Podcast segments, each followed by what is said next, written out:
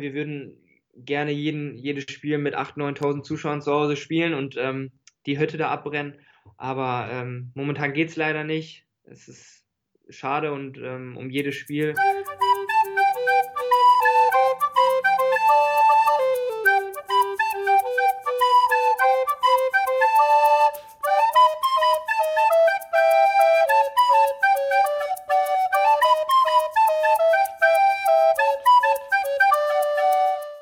Liebe Schneemann-Community, wir haben es schon des Öfteren jetzt angekündigt. Jetzt machen wir unser Versprechen wahr. Wir haben den ersten Spieler im Interview und dafür möchte ich mich auch stellvertretend für Murphy und Yannick bei dir, Pascal Steinwender, bedanken, dass du dir die Zeit nimmst. Ich glaube, es ist ein guter Moment. Und ja, die erste Frage: Wie war denn die Rückfahrt gestern? Feucht fröhlich? Ja, also wir sind ähm, auf jeden Fall froh gewesen, dass wir den Lucky Punch noch mit nach Lübeck nehmen konnten. Ähm, aber ich denke, wir haben, wir waren schon, schon kaputt nach, äh, nach dem Spiel. Es war schon sehr intensiv ähm, hinten raus.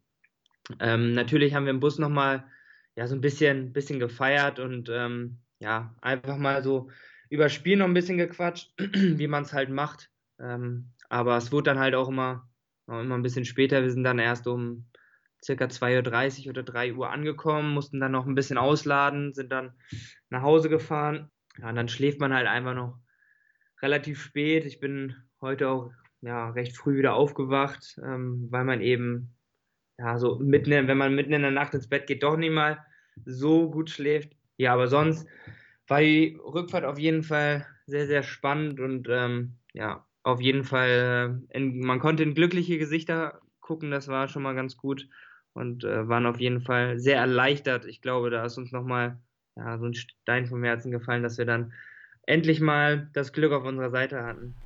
Das glaube ich. Ich kann dir auch sagen, ich habe auch spät geschlafen und möchte mich an dieser Stelle auch bedanken für den Emotionsausbruch, den wir hatten. Wir haben gestern die Idee, wir haben live, also wir haben das Spiel geguckt und haben live unsere Folge aufgenommen. Deshalb alle, die sie noch nicht gehört haben, ist jetzt auch online die Folge oder ist seit heute ist Dienstag, wo wir das Interview führen. Seit Dienstag ist sie online. Empfehle ich euch auf jeden Fall da reinzuhören. Ähm, ja, du bist auch explodiert. Du warst der Erste, der bei Daichi beim, beim Torjubel war da in der Nachspielzeit. Für solche Momente spielt man doch Fußball, oder? Ja, absolut. Also, ähm, ich muss auch ganz ehrlich sagen, ich habe äh, tatsächlich immer an diesen Sieg noch geglaubt, auch wenn man, wenn man äh, jetzt sagt, dass man mich in der Situation vielleicht für, für wahnsinnig erklärt. Aber ich glaube, die letzten Wochen ähm, und auch die letzten beiden Siege haben gezeigt, dass man oder dass wir uns niemals abschreiben dürfen und äh, dass wir bis zur letzten Minute immer noch die Chance haben. Wir wussten aber auch, dass das Ferl ähm, jetzt zwei Wochen lang nicht im Rhythmus war, ähm, dass irgendwann die Kräfte schwinden werden und da müssten oder konnten wir einfach unsere Chance dann sehen. Ich glaube, zum, zum Schluss war es dann wirklich ein Kraftakt, äh, den wir vollbracht haben, vielleicht weil wir auch einfach ein bisschen mehr im Rhythmus waren, aber im Grunde genommen hinten raus ist es relativ egal, ähm, solange wir die drei Punkte mitgenommen haben. Ähm, ja, bin ich froh, aber klar, dann, ich glaube, da bricht alles in einem äh, zusammen, dass man, wenn man dann in der 91. oder 92. sogar das Tor macht und man weiß, äh, ja, jetzt kann nicht mehr wirklich viel passieren und wir haben das, wir haben das Ding äh, gerockt. Ich glaube, egal wer, wer es da war, ähm, Ersatzspieler, Trainer, Physiotherapeuten, alle sind da wirklich hingesprintet, als hätten wir da ähm, den Aufstieg gefeiert. Aber ich glaube, ähm, das ist dann auch so eine Szene, wo, wo man dann nach außen hin auch sieht, wir sind eine geschlossene Einheit. Ähm, jeder ist für den anderen da und jeder freut sich auch für den anderen, ähm, dass er oder dass er das Tor macht, die Vorlage macht oder einfach nur als Motivator da ist. Ich glaube, ähm, das ist eine ganz große Stärke von uns, dass wirklich ja jeder für jeden da ist und alles gibt. Ich habe auch ein bisschen lauter geschrien, bei mir ist der Sohn wieder wach geworden, habe einen kurzen Einlauf bekommen. Aber ja, da kann ich die Emotionen dann auch nicht zurückhalten. Das war schon echt ziemlich geil. Das war für euch der dritte Sieg in Folge, obwohl ihr eigentlich zu Beginn der Saison schon Probleme hattet. Und ja, erzähl doch mal, was ist nach der Heimniederlage gegen Halle passiert? Der Druck, der war ja schon auf jeden Fall spürbar. Ja, ich glaube, also ich muss, muss ganz ehrlich sagen, für uns war es jetzt gar nicht so, dass wir einen extremen Druck gespürt haben. Ähm, wir haben. Wir haben immer gesagt, dass wir wissen, was wir können. Und ja, manchmal ist es halt im Fußball so, dass wir, äh, dass man solche Spiele dann auch mal verliert, dass man so eine Phase hat, äh, wo man dann wirklich nochmal ja, zum, zum Schluss in der Nachspielzeit so ein Tor frisst. Aber nichtsdestotrotz wussten wir halt, was wir können. Und ähm, das haben wir, wir haben nicht großartig was verändert. Wir haben weitergearbeitet, so wie jetzt die letzten Wochen auch, ähm, haben uns im Training äh, reingehangen und einfach das versucht, was, was das Trainerteam ja, uns mitgegeben hat, umzusetzen. Und ich glaube, da hat sich dann ja in den letzten Wochen jetzt bestätigt, dass das nicht der schlechteste Weg war. Und wir mussten, wir sind alle relativ ruhig geblieben, muss ich sagen. Also wir haben jetzt keinen Druck verspürt, ähm, sind auch, finde ich, im Umfeld relativ ruhig geblieben. Ich glaube, dass es dann immer medial relativ viel aufgepauscht wird. Das ist so und ähm, damit muss man sich zu, zurechtfinden. Aber ich glaube, es ist wichtig, dass wir als Mannschaft ruhig zusammenstehen und ähm, das haben wir gemacht. Und nach so einem Spiel gegen Halle, klar ist man, ist man enttäuscht, dass man dann nicht den Punkt mitnimmt, vor allem dann zu Hause. Aber ich glaube, wir haben das, ja, die richtige Reaktion gezeigt und ähm, immer weiter gearbeitet und ja, uns dann einfach schlussendlich jetzt mal mit drei Siegen in Folge belohnt für das, was wir vielleicht am Anfang der Saison verloren haben. Ähm, ich bin ja persönlich erst etwas später dazu gekommen. Ähm, so mein erstes Spiel war in Dresden, gegen Dresden, aber ähm, ich sag mal, genau solche Spiele äh, haben wir dann nicht gewonnen, die wir jetzt vielleicht gewinnen. Und äh, ja, deswegen freut es mich umso mehr für die, für die harte Arbeit, die wir Woche für Woche und Tag für Tag auf uns nehmen. Ja, das erkennen wir auch. Also diesen Spirit und das, das Wir-Gefühl im Team, das ist auf jeden Fall da. Das ist echt ziemlich, ziemlich cool zu sehen. Ähm, ja, für dich persönlich natürlich auch ein besonderes Spiel. Es hat gestern in Paderborn stattgefunden. Du kommst oder bist vom SC Paderborn ausgeliehen. Es war etwas überraschend, weil du eigentlich im Sommer erst nach Paderborn gewechselt bist. Kannst du uns mal erklären, wie, wie kam es überhaupt zu dem Wechsel? Zum VfB dann? Ach so, ähm, ja genau. Ähm, ich war im Sommer äh, dort. Ich war auch schon ein bisschen früher dort, weil ähm, die Corona-Pandemie es mir so ein bisschen ermöglicht hat, weil wir äh, aus Oldenburg oder in Oldenburg nicht mehr gespielt haben. Und ähm, ich habe mich da dann schon mal fit gehalten. Aber ich durfte natürlich noch nicht ins Mannschaftstraining einsteigen in der Bundesliga-Saison, ähm, aufgrund der ganzen Corona-Auflagen. Ähm, da war es dann so, dass ich ähm, mich individuell so ein bisschen fit gehalten habe dort. Und ja, dann war es natürlich so, dass ich, ähm, ich glaube, aus einer Pause von circa drei, vier Monaten kam, wo ich kein einziges Mal im Ball treten konnte, also sagen so richtig im Mannschaftstraining. Und ähm, ja, aber im Grunde genommen habe ich mich dann doch ganz gut eingefunden, relativ schnell äh, wieder den Rhythmus gefunden, äh, dass, die, dass die Spielpraxis so ein bisschen gefehlt hat. Ich glaube, das ist völlig normal ähm, nach vier Monaten oder ja, doch schon waren es vier Monate. Und äh, habe dann tatsächlich auch das erste Bundesligaspiel noch gemacht gegen Kiel und auch im DFB-Pokal noch gespielt. Und ähm, ja, da war es dann so, dass ähm, der Stand der Dinge war, dass ich momentan zwar auf meine Einsatzminuten kommen werde und könnte, aber es ist, war in meinem Interesse auch, dass ich gerade aufgrund dieser langen Pause, wo ich ganz lange kein Mannschaftstraining gemacht habe, keine Spiele über 90 Minuten, äh, war es mir dann schon wichtig, ja, Spiele über eine größere Distanz zu gehen. Und ähm, ja, das konnten sie mir natürlich nicht, nicht zusichern. Das ist ja völlig normal. Ähm, und ja, dann habe ich halt ähm, hin und her überlegt, äh, was ich mache, was, was sich eben auch er, ergibt. Also das sollte jetzt auch kein, kein Schluss aus dem, aus dem Bauch hinaus sein, sondern sollte, sollte schon so ein bisschen überlegt sein, macht, was macht Sinn, welcher, welcher Weg oder welcher Schritt macht Sinn ähm, für mich persönlich. Und ja, ich, ich kenne den, kenn den Verein hier in Lübeck. Ähm, ich habe des Öfteren mal hier gespielt gegen ihn mit, äh, mit Oldenburg und ja, es war dann, ging dann alles relativ schnell am Deadline Day sogar noch. Äh, da bin ich dann in Paderborn losgefahren und äh, bin hier hoch und habe das alles mit den, mit den Verantwortlichen und auch mit dem Trainer besprochen. Und ja, ich habe mich, wie gesagt, super aufge aufgenommen gefühlt. Es war sofort so das Gefühl, okay, das ist der richtige Weg. Ich hatte natürlich noch äh, ein, zwei andere Optionen, aber die habe ich mir gar nicht mehr irgendwie näher angehört, weil ich wusste, das kann passen hier und äh, auch, ich sag mal, von der, von der Stadt ist es natürlich überragend. So, wenn man, wenn man aus Oldenburg kommt, äh, hat man die Nordsee natürlich auch nah bei, bei sich. Jetzt äh, habe ich die Ostsee, das ist dann äh, schon, schon ein gutes Gefühl. Und ähm, ja, bisher ähm, bin ich super zufrieden. Ich habe jetzt meine Wohnung hier eingerichtet und ja, bin, bin durchaus, durchaus froh, hier zu sein. Sehr schön. Du hast jetzt schon die, die Trainer angesprochen. Du hast Steffen Baumgart in Paderborn kennengelernt. Ich finde, ein sehr emotionaler und auch sehr ehrlicher Mensch, glaube ich. Inwieweit unterscheidet er sich von Rolf Landal jetzt und was haben die vielleicht aus deiner Sicht gemeinsam? Ich glaube, ähm, schon allein, also emotional finde ich es find gar nicht so, so unterschiedlich. Also Rolf macht das auch.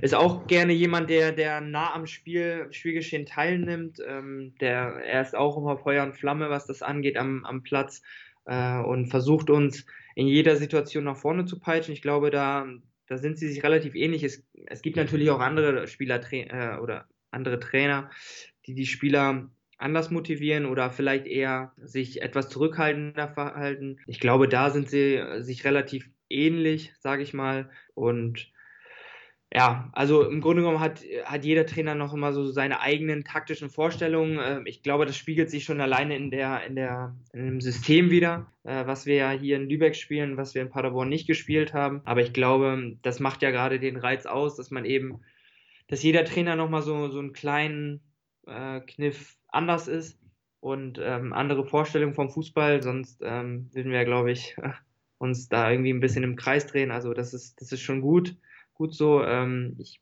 äh, bin mit beiden auf jeden Fall, was das Gesamtpaket angeht, super zufrieden.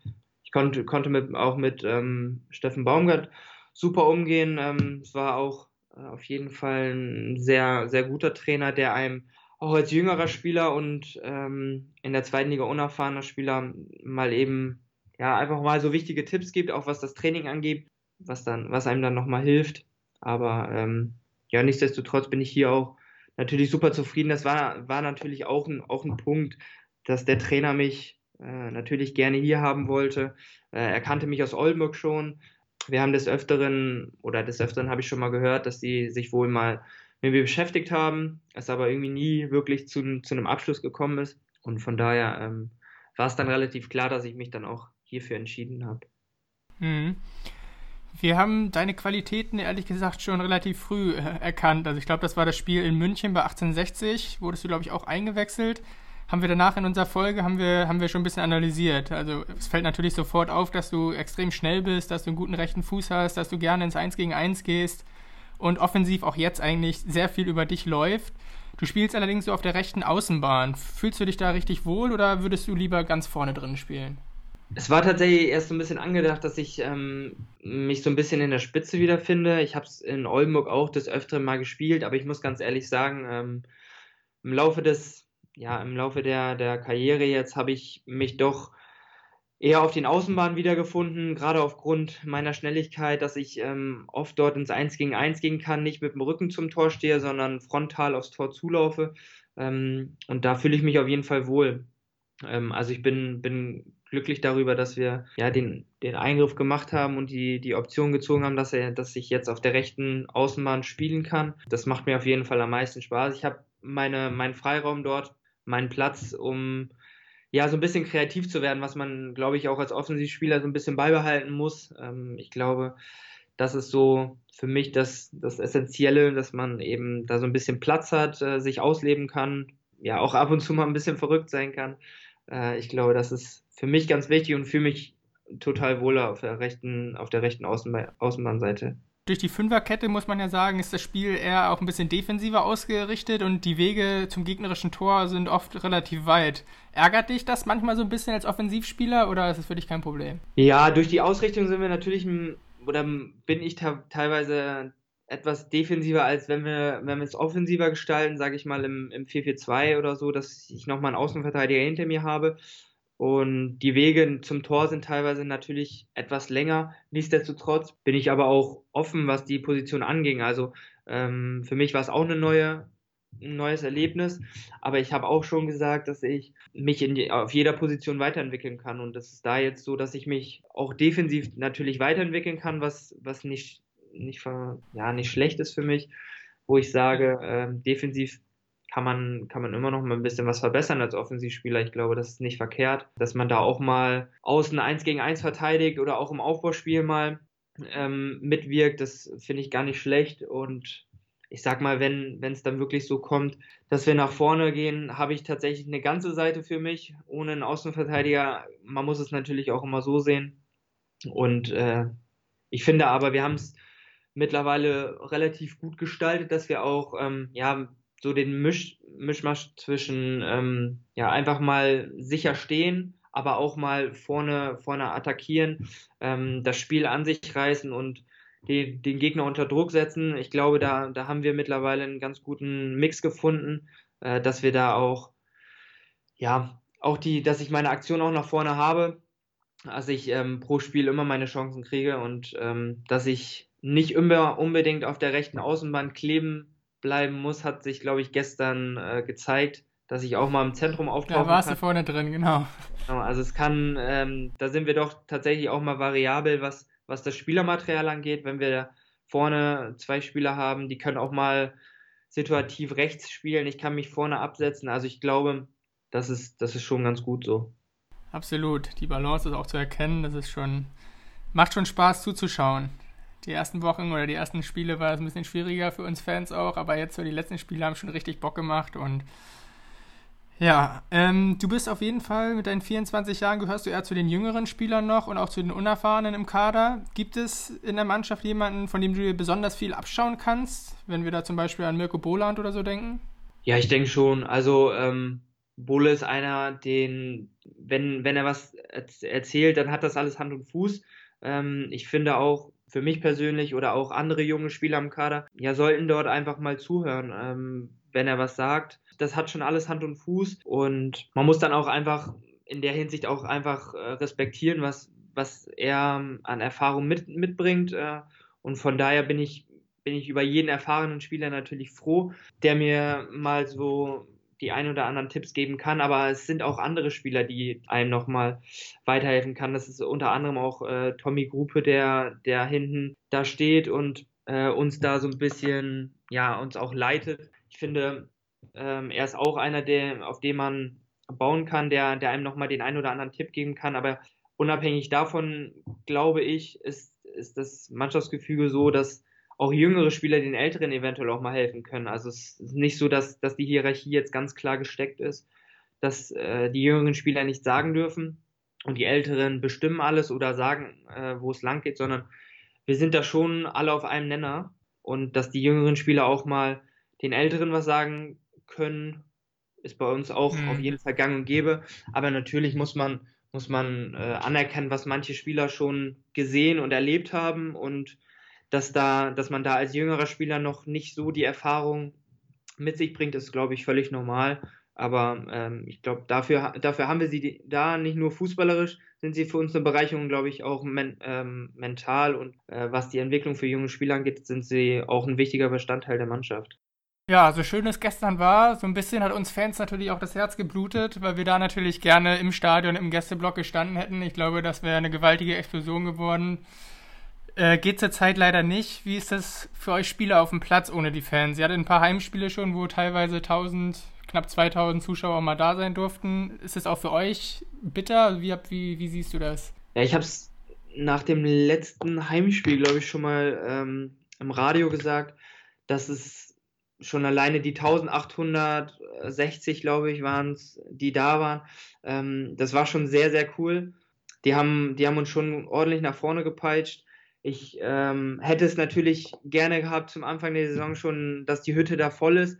Äh, dann, da spielt sich einfach nochmal noch mal schöner. Man, man freut sich äh, mit den Fans. Ich glaube, das, das macht den Fußball auch noch ein bisschen aus. Ich glaube, das macht den Verein auch vor allem aus, dass man eben diese Basis zwischen Team und äh, Fans hat.